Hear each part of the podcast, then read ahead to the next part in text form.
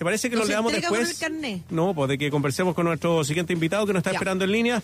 Bueno, la subsecretaria de Salud, Paula Daza, anunció una nueva plataforma de trazabilidad de casos de coronavirus que prepara junto a Amazon. No solamente tiene videos, sino que también tiene trazabilidad.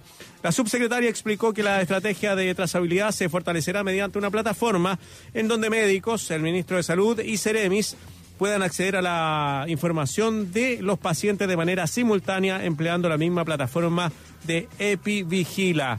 Vamos con eh, Jorge Pérez, investigador del Departamento de Ciencias de la Computación de la Universidad de Chile y experto en manejo de datos. Jorge, ¿cómo estás? Bienvenido. Hola, súper bien, ¿y ustedes? Bien, pues. Bien, también. ¿Con buena salud, Jorge? Sí, sí, sí, con buena salud. Un poco estresado por todo lo de los números y eso, estar, estar encima de todo esto todo el día te, te pasa un poco la cuenta, pero bien. Oye, Jorge, hablando de eso, de los números, eh, bueno, estoy en un asiduo ahí de estar explicando en las redes sociales qué significan o cómo se calculan los números. Eh, ¿Por qué no nos cuentas cómo ha mejorado no la entrega de datos por parte del Ministerio de Salud para los expertos en este tema? ¿O seguimos con los mismos problemas que con Mañalich? Seguimos con los mismos problemas. La, diferencia más importante, y yo creo que sí, sí un paso que hay que reconocer, es, la liberación de los datos del DAIS.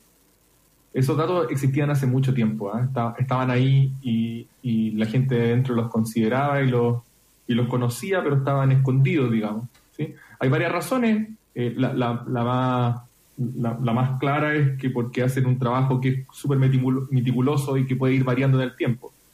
Pero además de esos datos, son muy pocos los adicionales que tenemos, digamos, de, de, calidad. Lo, lo, lo, que seguimos recibiendo son los mismos informes que nos entregaba el, el MinSal en la época de Mañalich y de hecho recibimos menos ahora porque antes recibíamos un informe epidemiológico dos veces a la semana, hoy día con los cambios de fecha no hemos recibido el del lunes y estamos a jueves.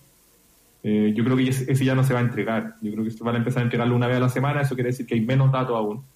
Eh, para la opinión pública, no sé qué pasa realmente con los científicos que están más cerca. Eh, yo también he sido crítico de eso. Me parece que, es muy malo que dividamos a la gente entre la que recibe información y la que no. Incluso si son científicos. De hecho, es parte de lo que, lo que mi grupo de investigación ha, digamos, ha observado, si quiere, exigido desde el principio, desde marzo que los datos sean públicos para todos y que puedan accederlo los periodistas, los alcaldes, los científicos, la ciudadanía en general. Pero todavía estamos muy, muy lejos de eso y yo creo que ya, ya, da un poco lo mismo. O sea, la, oportunidad era, era en marzo para mm. poder haber auditado mejor las decisiones y haber ayudado a tomar las decisiones. Eh, esperemos que, que, las decisiones se tomen bien en adelante. Si no, igual sería bueno tenerlos para ver qué pasa en el futuro. Jorge, eh, de esos datos que no que no se liberan, que no se entregan a tiempo, porque están las dos categorías, los que no se entregan, los que no se entregan a tiempo, los que se entregaron tarde, como los del DAIS, por ejemplo, luego de que hubiera polémica. Hoy día yo lo conversamos con Marcelo hace un rato, se va a reactivar eso porque le preguntaron al ministro y hay centros de estudios que piden que se incorporen los datos del DAIS en el fallecido, en el número de fallecidos. Para ti, ¿cuáles son los más importantes? O sea, mi pregunta concreta es, ¿qué es lo que la, la ciudadanía se pierde? ¿Cuáles son los datos que no estamos recibiendo? y que serían importantes que em, desde el ministerio se transparentaran más eh, y, más claramente también. Lo, lo, que pasa es que lo que se pierde la ciudadanía es el que las personas expertas puedan cooperar. Eso es lo que se pierde la ciudadanía. Porque posiblemente a la ciudadanía le va a interesar poco tener una base de datos gigantesca con todos los casos, ¿sí? O sea, definitivamente lo que la ciudadanía quiere son cifras comunicadas de manera correcta. Que ese, es un poco el ejemplo que estabas dando tú del DAIS. Hoy día todavía la cifra de muertos se comunica de manera incorrecta. Muy incorrecta desde mi punto de vista y va a ser un bochorno pronto. En, en, una o dos semanas más va a ser un bochorno porque van a haber 1.500 muertos con PCR positivo que no van a estar en el conteo oficial eh, y que de alguna manera van a tener que sumarlo porque va a ser demasiada la presión. Entonces, tienes, dos tienes dos caras de esta moneda. Una es la comunicación efectiva y que todos puedan estar mirando que la gente más experta pueda estar mirando que se haga una comunicación efectiva, transparente y correcta hacia la ciudadanía. Y la otra es que la ciudadanía pierde que expertos de distintas áreas estén apoyando al MinSal. Hoy día la cuestión parece más como una guerra. Desde, desde abril la cuestión parecía como cero cooperación. Si tú ves, no hay datos que fluyan ni siquiera del MinSal hacia el Ministerio de Ciencia. Todavía no. Eh, eso es, extremo y es súper difícil de, entenderlo para la gente que está afuera. nosotros con mi grupo estuvimos dentro. Dentro no había cooperación entre MinSal y el, Ministerio de Ciencia. Y, y, nuestra crítica era esa. ¿sí? Nuestra crítica era cómo puede ser que el Ministerio de Ciencia no pueda plantarse y por último acusar al presidente y decir, oye, no puede ser que no estemos cooperando en mm. esto, no puede ser que el Ministerio de Salud esté completamente cerrado, hermético, y nosotros tengamos que estar como ministerio, como otro ministerio, estar accediendo a documentos en PDF para tener los datos. Eso es inaudito y sigue siendo así. Eso por alguna razón que ya, ya, ya, pasó ya. O sea, en ese momento, para mí eso era un problema, el mayor problema. Oye, Jorge. Yo creo que el, que el Ministerio de Ciencia ya lo vio como perdido. Sí, eh, ¿eso se debía a qué? ¿A que el equipo del ministro Mañalich no daba ese acceso o son eh, finalmente la estructura que tiene el Ministerio de Salud con sus datos que no le permite, no sé, por esencia, entregarlos? Mi, mi impresión es que es una cuestión más como de cultura. Eh, no, estoy diciendo como que sea que tengan poco cultura, sino que la cultura dentro de los ministerios es que yo resuelvo el problema y no coopero con los otros ministerios, pero este era el momento para cooperar. Claro, es inédito, una situación inédita. Mira, eh, eh, respecto de lo que de lo que tú de lo que tú dijiste que iban a conversar conmigo para ir al tema de Amazon, ¿sí? que me parece que es de una rasquería extrema estar hablando de Amazon mm. acá. Le voy a explicar después por qué. Eh, cuando mi grupo estuvo cerca del tema de Epivigila en particular, en abril, eh, por parte del Ministerio de Ciencia, le dijimos al Ministerio de Salud, esa plataforma hay que migrarla a la nube. Tal como está ahora, no va a funcionar, no va a dar abasto en el caso de que tú requieras demasiada gente entrando simultáneamente. Eh, no hay cooperación en ese momento, incluso, incluso gente de mi grupo le hizo un plan. Este es el plan de migración. Estamos hablando de, te estoy hablando del 4 de abril. Sí. 4 de abril. Entonces, estamos a, a 2 de julio y recién el sábado va a haber una migración a una plataforma robusta. ¿Sí? Aquí no se está trabajando con Amazon, no es como, ah, voy a, voy a, me, me reuní con Amazon para trabajar. Lo único que, que es comprar, comprar servidores. ¿Sí? que es como algo estándar. Mm. En, en, abril, Epivigila funcionaba en un solo servidor, escondido en el Ministerio de Salud. mi grupo le dijo, esta cuestión se va a caer el viernes. El viernes se cayó, no sé, digamos, 8 de abril. ¿sí? Estuvo, no sé, la mitad del día abajo el sistema. Entonces, cuando hablan como nos estamos preparando hace mucho tiempo, lo que hay es poca preparación, improvisación, cero cooperación con la gente experta en los temas. Y además una comunicación errática, porque, porque si en la, como en la conferencia de prensa ahora la, subsecretaria dice, ahora tenemos junto con Amazon, ¿qué, ¿cuál es el mensaje? ¿Qué es lo que quiere entregar ahí? Me queda muy poco claro. Claro. Eso te quería preguntar, cuando tú dices que rasca es como que estamos teniendo ayuda internacional, suena así cuando en realidad lo que tú nos dices es que se compraron servidores nomás. O sea, es que es, rasca porque es como tenemos un montón de gente que está súper capacitada aquí localmente, a la que en buen chileno no la pescamos. Y hoy día como que, ya, ¿sabéis qué? Lo que tenemos que hacer es que este sistema definitivamente, o sea, no funcionaba en abril, no funciona hoy día. El, sistema es súper bueno, Epivigila, digamos, como, como un sistema de datos diseñado, pero no, la infraestructura técnica, digamos, los servidores, la conectividad, no estaba preparada para una pandemia.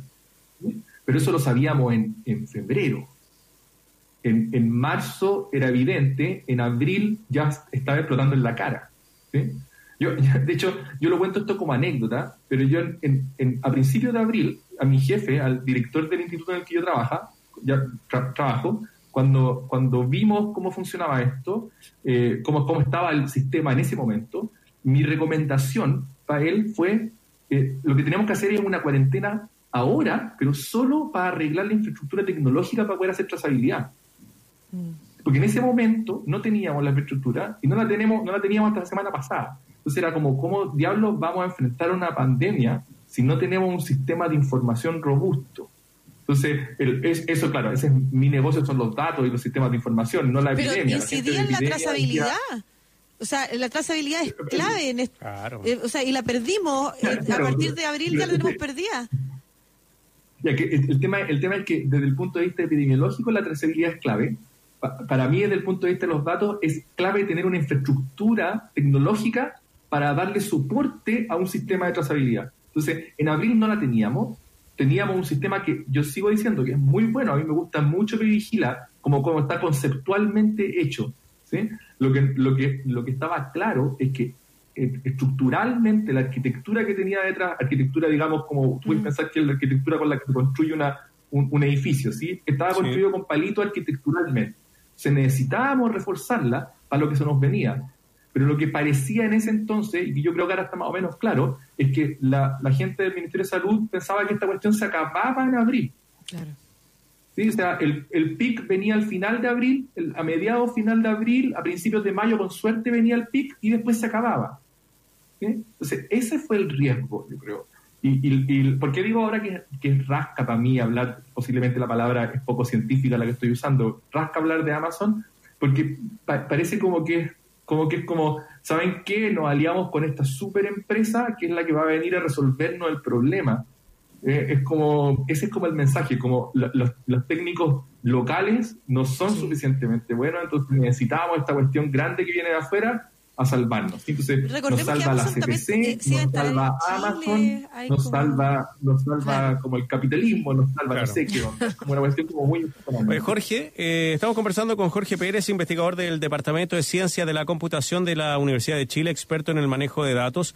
Si hubiéramos tenido acceso a estos datos que ustedes pedían desde el inicio, eh, y ustedes hubieran hecho las recomendaciones necesarias, ¿creen que los hubieran pescado o no? Porque parece que el problema también es que si los pescan o no, por parte del Ministerio de Salud y las autoridades. Lo primero es que, yo no soy el llamado a hacer recomendaciones porque no soy experto en el área. ¿sí? Mi, mi tema es datos transparentes, disponibles para todo el mundo de manera correcta y ojalá lo más completo y, y limpio posible. Ese es mi tema. Entonces, en ese momento, mi tema era tratar de tomar esos datos y pasárselo a la gente que efectivamente podía hacer recomendaciones. Epidemiólogos, matemáticos que estaban haciendo modelos. El, ¿cuál, ¿Qué es lo que me hubiese gustado a mí? Yo en ese momento lo que yo pensaba realmente era que, que, el ministro Cook iba a golpear la mesa y a decir, se acabó esta cuestión, me pasáis los datos porque esta cuestión no la vamos a solucionar, ustedes sin mirar, eh, ustedes mirando solo MINSA. ¿sí? ¿Qué es lo que yo creo que podría haber pasado? Que la gente que estaba haciendo modelos, que estaban de alguna manera validando esta idea de cuarentenas dinámicas, on-off, cortadas de a pedazos, hubiesen podido notar que era imposible que eso diera resultado. Y podrían haber puesto el grito en el cielo y decir, ¿saben qué? No tenemos datos suficientes o con los datos que tenemos esta cuestión claramente no va a funcionar.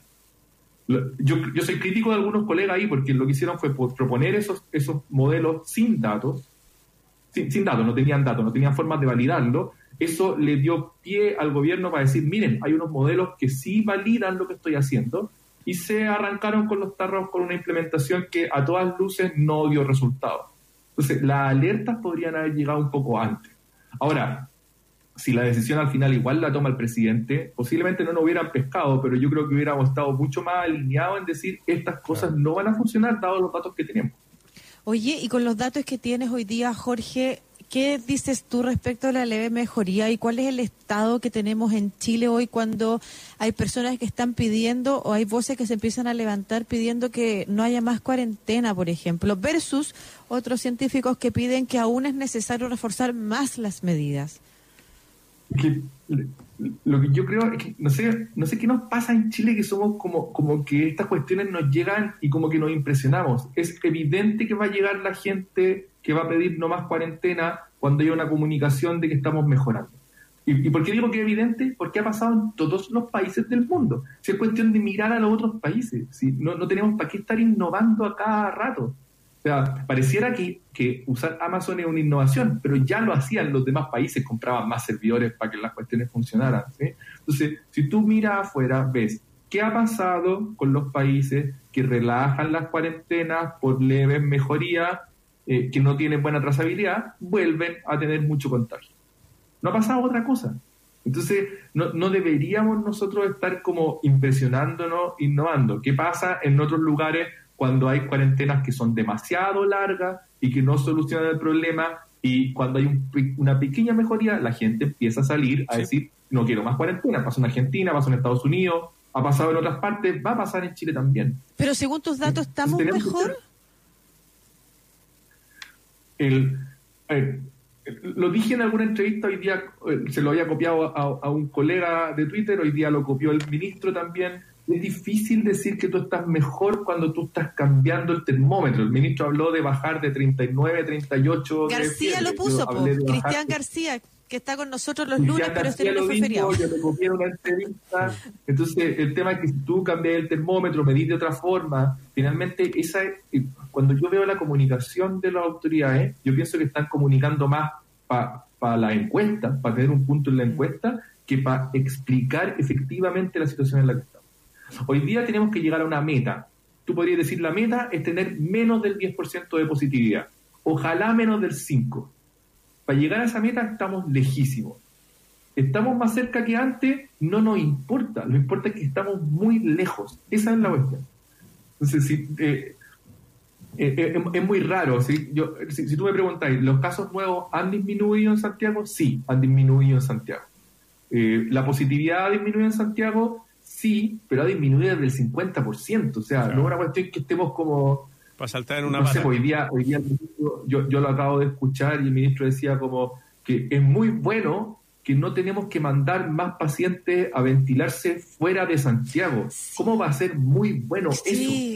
Sí, hoy día leía también en un artículo que la gente comentaba positivamente que estaba el 94% de las camas ocupadas eh, de las camas UCI y 94%, o sea, ayer había un médico que decía sobre el 80% es crítico, pero uno piensa, 94%, ah, no está lleno, pues estamos bien. Y, claro, la comunicación de riesgo es súper equivocada.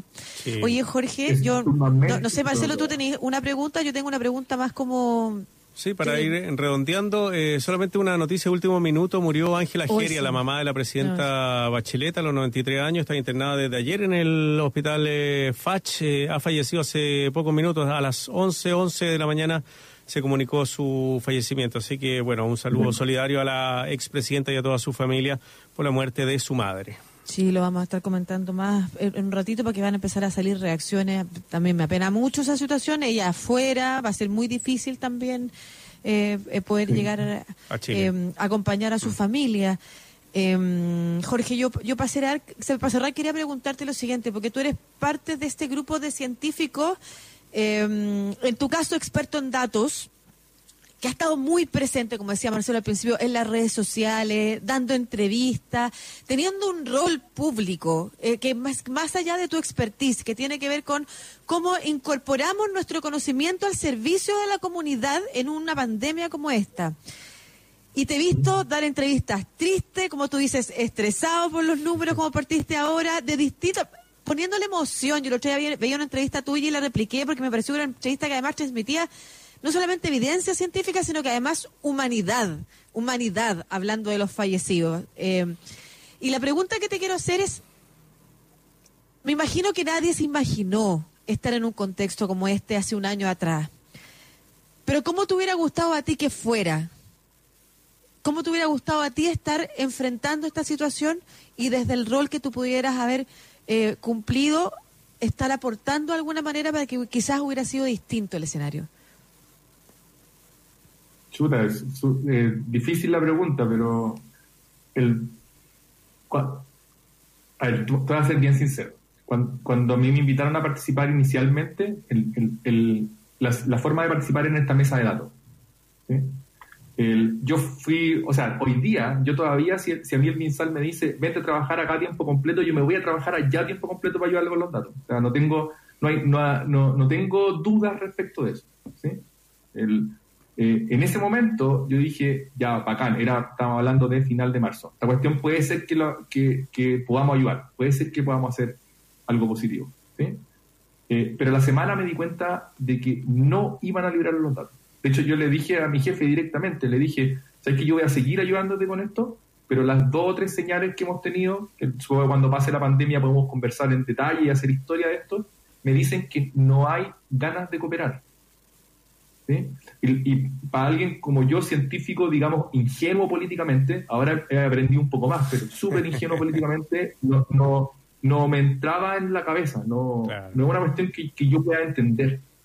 Entonces, el, el nivel de, de como de, eh, de frustración eh, y de depresión es gigantesco. Es como, yo, el, yo lo, lo, pensaba así, o sea, como la razón para la que tenemos un Ministerio de Ciencia es para este momento. La razón para la que eh, yo he estudiado mucho tiempo y, poder ayudar a la ciudadanía con las cosas que sé es ahora. Y, y, es como, ¿por qué no lo puedo hacer? ¿Por qué no solo yo? ¿Por qué no lo puede hacer un montón de gente? Eh, y yo creo que estamos sumamente atrás en eso. Y, y todavía veo que, incluso pasando el tiempo, todavía veo gente como que, que, que, no quiere compartir datos, información, como que, como que primero es sacar como una ventaja personal, a ver si que yo puedo quedar mejor en esto.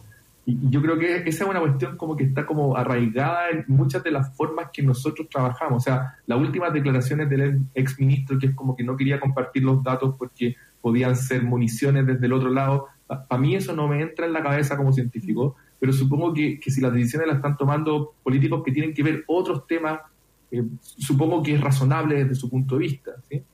Entonces, a mí me hubiera gustado tener como un ambiente 100% de cooperación, que ojalá el Ministerio de Ciencia hubiese jugado un rol ahí como muy importante.